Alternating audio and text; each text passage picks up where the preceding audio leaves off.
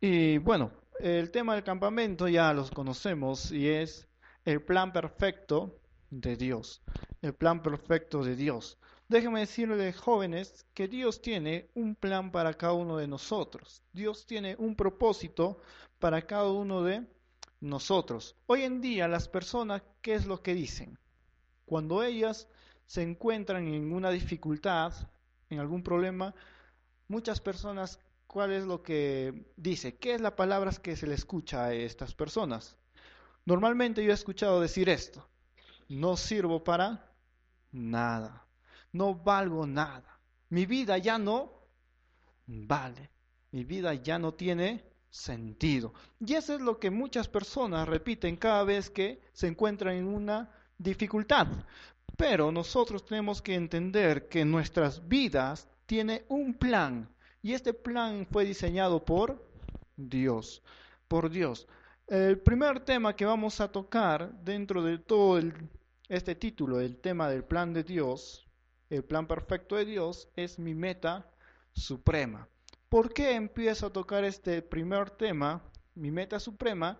Porque tenemos que entender cuál fue el propósito que Dios nos creó, ¿no? ¿Por qué Dios nos creó? Y al saber nuestro propósito vamos a poder dirigir bien nuestras vidas dentro del plan de Dios. Ese plan que Dios diseñó. Si yo no sé mi propósito, si yo no sé por qué Dios me creó, tampoco voy a saber cómo dirigirme dentro del plan de Dios. ¿Entienden? ¿Sí? Si yo no sé por qué Dios me creó, tampoco sabré cómo dirigirme dentro del plan de Dios. Es por eso que el primer tema a tratar es mi meta suprema. Vamos a orar. Gracias, amado Señor, por este día. Gracias, Padre Celestial, porque tú has permitido que estemos reunidos en este lugar. Padre Santo, te queremos dar gloria a ti por todas las cosas que has hecho, por todas tus bendiciones y también te queremos glorificar porque tú has permitido que cada uno de estos jóvenes esté aquí presente escuchando tu palabra. Señor, te rogamos que nos des sabiduría para poder deleitarnos en tu palabra para poder meditar en ella, sacar principios de tu palabra y aplicarlas en nuestras vidas. Así, Padre Celestial, poder glorificarte meditando, aplicando tu palabra, Dios. Ayúdanos, Padre Celestial, a entenderla. En el nombre de Jesús. Amén. Muy bien. Lamentablemente, estimados jóvenes, vivimos en un mundo donde las personas han dejado a un lado a Dios un ejemplo claro que podemos ver en esto es en cuanto a los políticos. ¿Qué es lo que ellos priorizan? ¿Cuál es, ¿Cuál es la dirección de las leyes que hoy en día están legalizando? La dirección es el hombre, el hombre.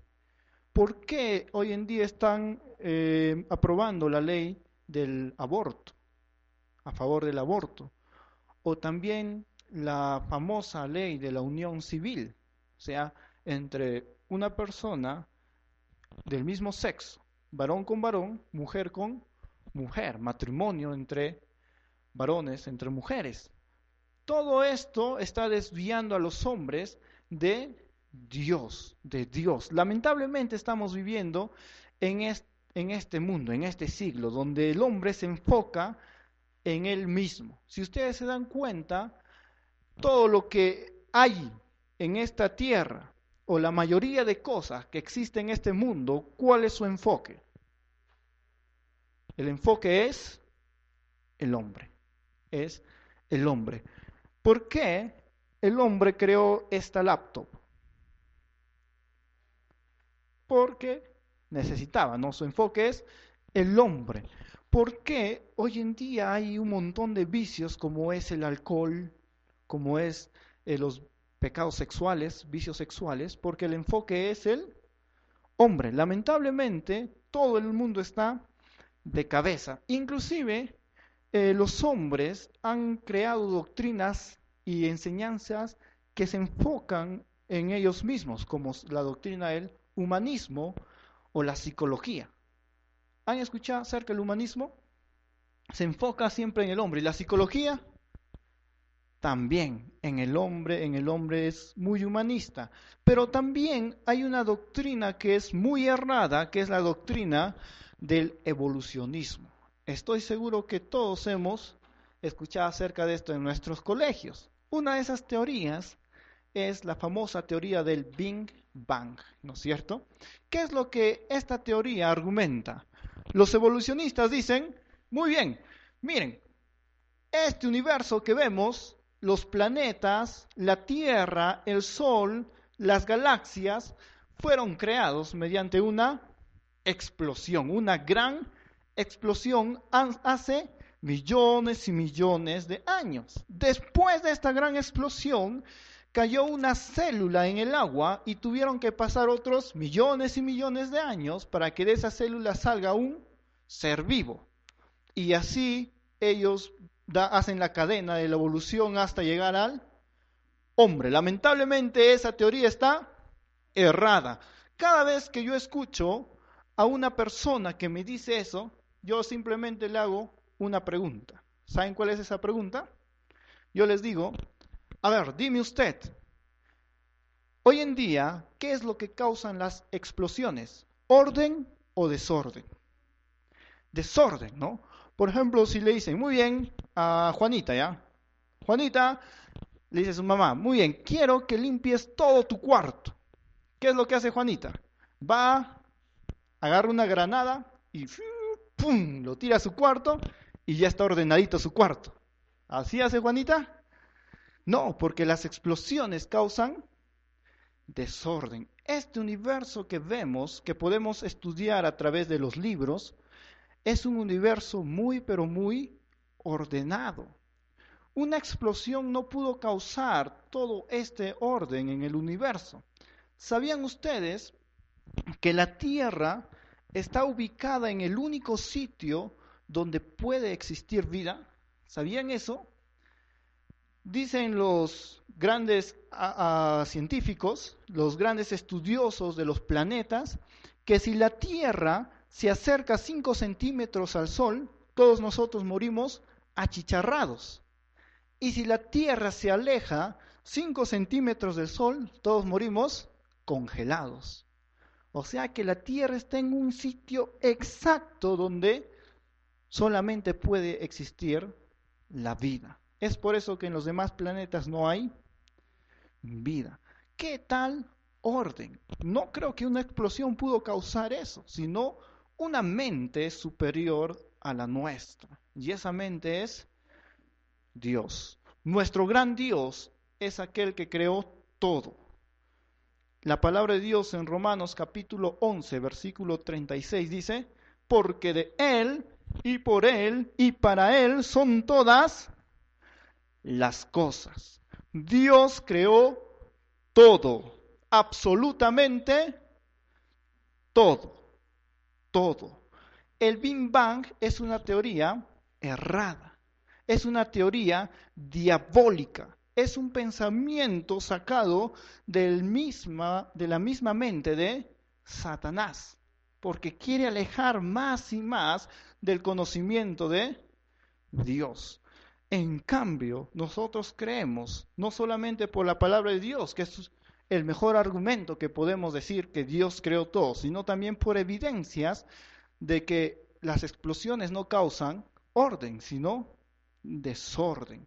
Entonces, llegamos a la conclusión que nuestro Dios tan grande, nuestro Dios sabio, nuestro Dios soberano, nuestro Dios que hizo todo, todo, todo, Él fue el creador de este universo, de este universo.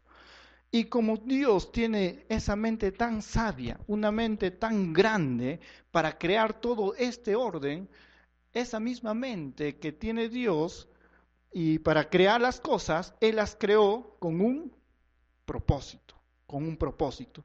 Dios no creó las cosas por las puras. Dios no creó las cosas por así nomás sino Dios creó con un propósito. Dios no es un Dios caprichoso. Dios no hace las cosas sin ningún propósito. Todas las cosas que Dios hace, todo lo que Él diseña, tiene un propósito. ¿Y cuál es el propósito de toda la creación? ¿Cuál es ese propósito de todo lo creado? ¿Cuál es ese propósito?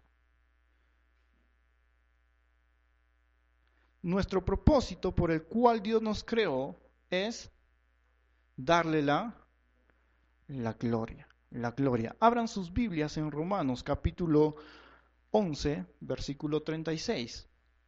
Es el versículo que cité, pero lo dije hasta la mitad. A ver, todos los decimos a la voz de tres. Romanos capítulo 11, versículo 36. Romanos 11, 36.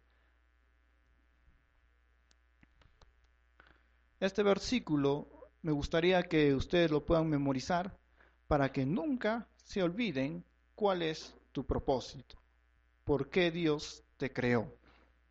Romanos capítulo 11, versículo 36. A la voz de tres leemos todos juntos. Una, dos, tres. Porque de Él y por Él y para Él son todas las cosas a Él sea la gloria por los siglos. Amén. Amén. La última frase de este versículo es muy claro. Siendo que Dios creó todas las cosas, ¿qué es lo que Dios merece? Nuestra gloria. Mi propósito es darle gloria a Dios. La meta suprema, mi meta es glorificar a Dios. Mi meta es honrar a Dios con cada aspecto de mi vida. Mi propósito es adorar a Dios, alabar a Dios con cada cosa que yo hago en mi diario vivir. En mi diario vivir. Otro versículo conocido que nos habla de glorificar a Dios es Primera a los Corintios, capítulo 10, versículo 31.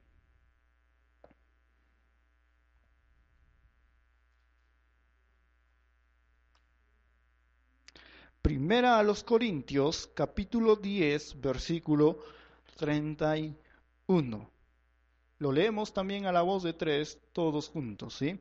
Una, dos, tres. Si pues coméis o bebéis o hacéis otra cosa, hacedlo todo para la gloria de Dios. Versículo muy, muy claro si yo hago cualquier cosa, si yo hago, si yo como, si yo bebo, ¿qué tengo que hacer? ¿Cómo lo tengo que hacer?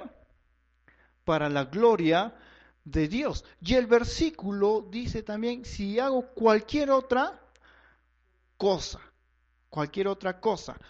Yo saco un principio de este versículo y digo, cada aspecto de tu vida, cada cosa que tú hagas, cada instante de tu vida tienes que glorificar a Dios desde el momento que te levantas, desde el momento que abres tus ojos y puedes ver la luz del sol, hasta el momento que cierras tus ojos en la, noche, tienes que glorificar a Dios. Inclusive mientras duermes, tienes que glorificar a Dios.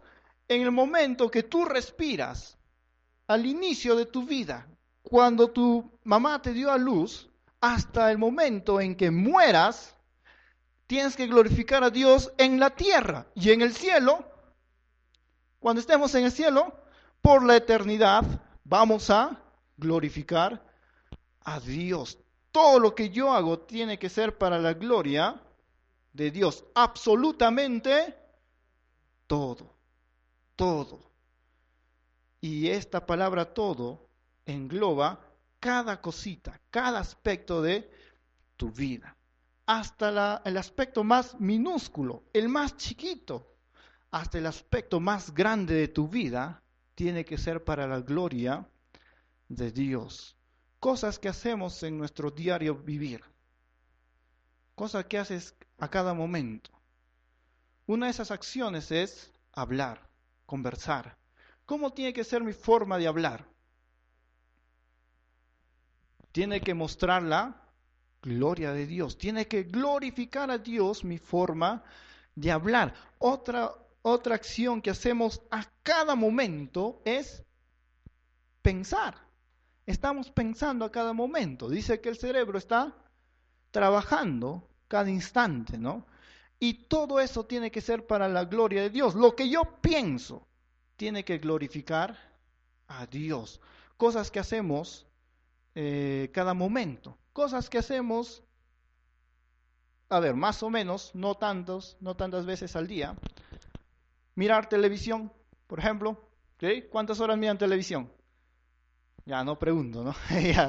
Pero al, momento que yo me siento en, la silla, en el, en el, mueble, en el sillón, para prender la televisión, tengo que ser consciente de que lo que yo voy a ver en la televisión tiene que glorificar a Dios. Tiene que glorificar a Dios. No tiene que glorificarme a mí mismo. Porque si yo busco mi propia gloria, si yo busco lo que me glorifica, si yo busco lo que a mí me gusta, ¿qué es lo que voy a elegir? Cosas pecaminosas, cosas carnales, porque a mi carne le gusta. Si yo busco ver un programa que me guste, lamentablemente voy a elegir un programa que no glorifica a Dios. Para llegar a elegir algo que glorifica a Dios, tengo que someter mis gustos al gusto de Dios. ¿Y saben cuál es el gusto de Dios? El gusto de Dios es su gloria. Lo que a Dios le gusta es su gloria. No es que Dios sea envidioso, no es que Dios sea un egocéntrico, no, sino que Dios es Dios. Y por ser Dios, Él merece toda la gloria. Nosotros, ¿quiénes somos? El rey Nabucodonosor nos se califica o califica a todos los hombres como nada, nada. Y Dios es inmenso, grande, sublime, supremo hay que darle gloria a Él. Dios nos creó, Dios te creó con un propósito, Dios te creó con un propósito, con una meta suprema y es glorificarle, glorificarle. Aquí hago un paréntesis para una pequeña exhortación. ¿Estás glorificando a Dios? ¿Cómo es tu forma de hablar? glorifica a Dios, las palabras que tú dices agradan a Dios, las palabras que tú dices a tu hermano, a tu hermana, ¿cómo es tu forma de vestir? Dios podría decir, estoy gustoso de este mi hijo, me agrada en su forma de vestir. ¿Cómo es tu forma de vestir? ¿Qué es lo que estás pensando? ¿Glorifica a Dios? ¿Está glorificando a Dios tu forma de pensar? Y en fin, si enumeramos todas las cosas que hacemos y todas las cosas que glorifican a Dios o que deben glorificar a Dios, nunca vamos a acabar. Pero en tu vida estás dando gloria a Dios, está dando a Dios esa gloria que Él merece. Un ejemplo muy claro que nos deja este ejemplo de dar gloria a Dios es la creación que Dios hizo. Su creación. ¿Los animalitos glorifican a Dios? Claro que sí. ¿Las plantas glorifican a Dios? También. ¿Y cómo es la forma de glorificar a Dios de las plantas, de los animales?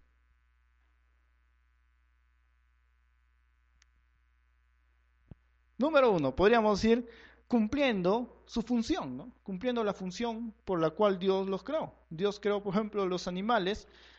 Hay algunos animales que son para comer, ¿no es cierto? Como el pollo, la gallina, el cuy, eh, rico cuy que comemos, ¿no? Y cumpliendo la función, ¿no?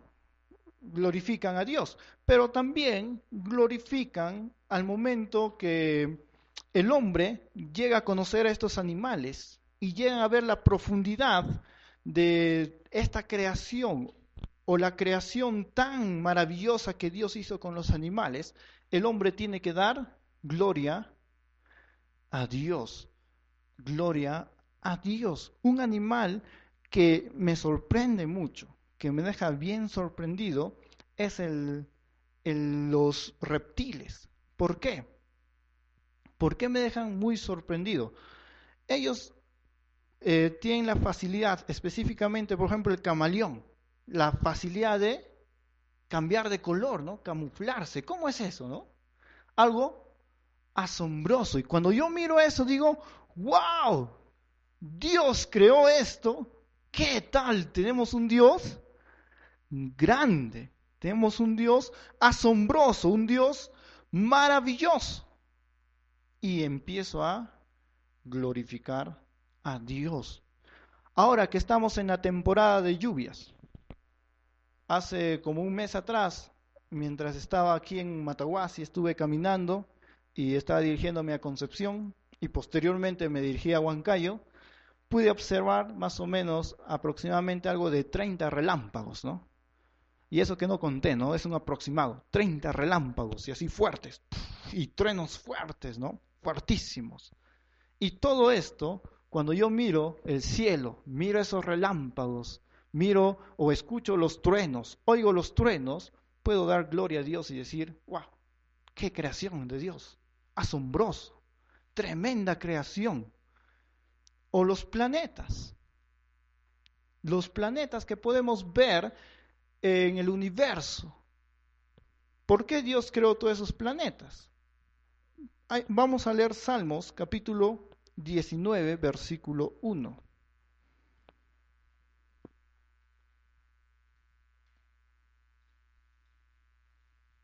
Salmos capítulo 19, versículo 1. La palabra de Dios dice, los cielos cuentan la gloria de Dios y el firmamento anuncia la obra de sus manos.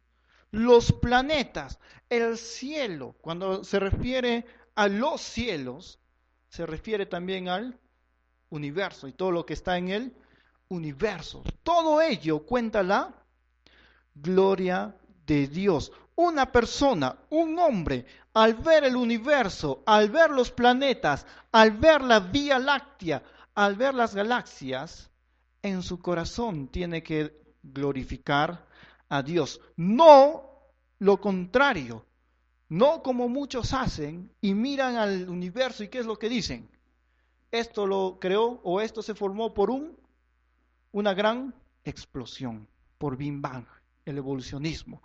No, sino los hombres tienen que ver al cielo y decir, wow, tenemos un Dios muy, pero muy grande. Glorificar a Dios. En nuestra iglesia entonamos un himno muy precioso y eso, ese himno es uno de mis favoritos. En el himnario bautista es el número 20 y es el himno, cuán grande es Él, cuán grande es Él. Si ustedes pueden meditar en las letras es asombroso, ¿no? Es asombroso. Habla de la creación, las dos primeras estrofas, de los truenos, habla de los ríos, de los valles. Y cuando vemos todo eso en nuestro corazón, tiene que entonarse la canción, cuán grande es Él. Glorificar a Dios.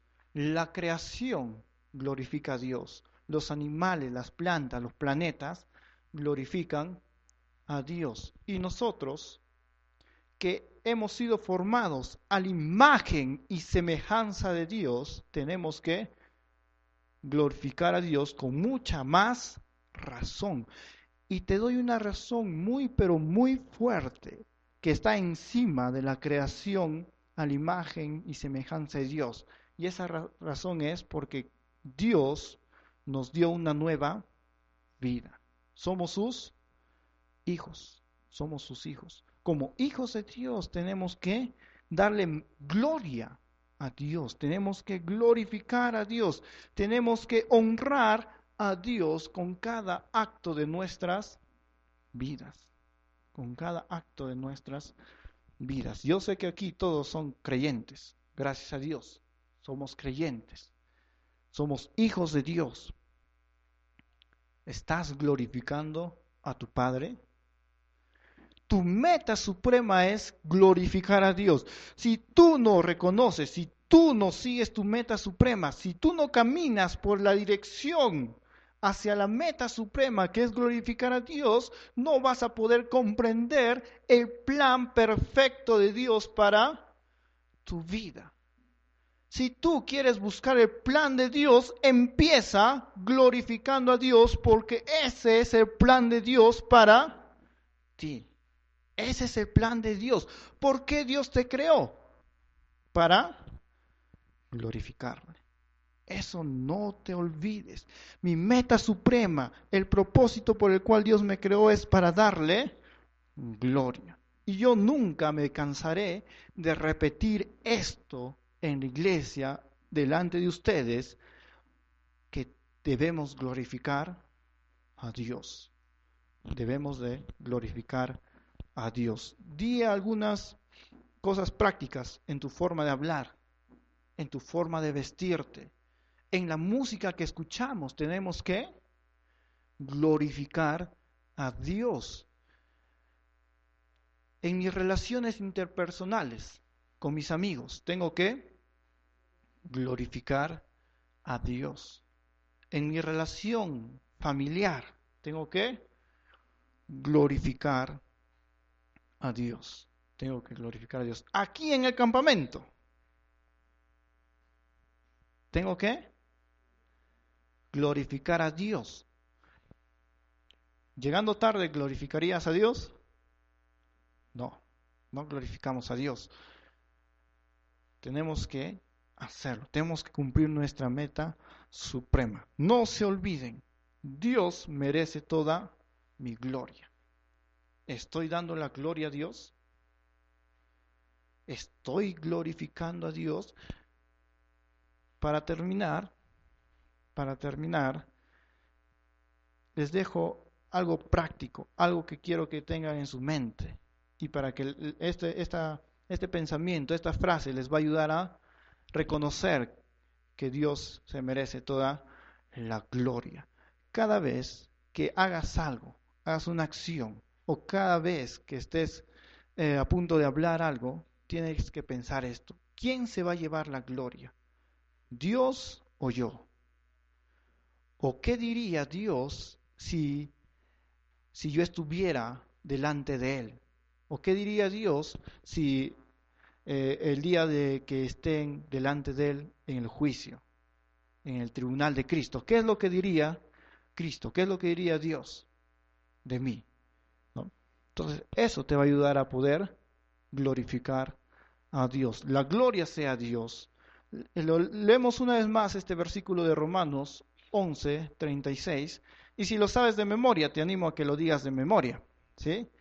pero si no, lo leemos y es un reto para poder memorizar este versículo. A la voz de tres, Romanos 11:36. Uno, dos, tres. Porque de Él y por Él y para Él son todas las cosas. A Él sea la gloria por los siglos. Amén. Oremos. Gracias, amado Señor. Gracias, Padre Celestial, por tu preciosa palabra. Gracias, amado Señor, porque tú nos creaste Tú nos diseñaste, tú nos hiciste, Padre Celestial, y nos hiciste con un propósito, con una meta, que es glorificarte, darte la gloria, honrarte en todos los aspectos de nuestras vidas, Señor. Pon en nuestro corazón, pon en el corazón de cada joven esa convicción. Pon, Señor, esa decisión de poder glorificarte. Ayúdale a cada uno de ellos a poder hacerlo. Y te ruego, Señor, por estos cinco días que vamos a estar aquí juntos meditando tu palabra, que nos sigas hablando, que nos sigas instruyendo, que nos sigas exhortando, Señor. Gracias, amado Padre Celestial. La gloria es para ti. En el nombre de Jesús. Amén.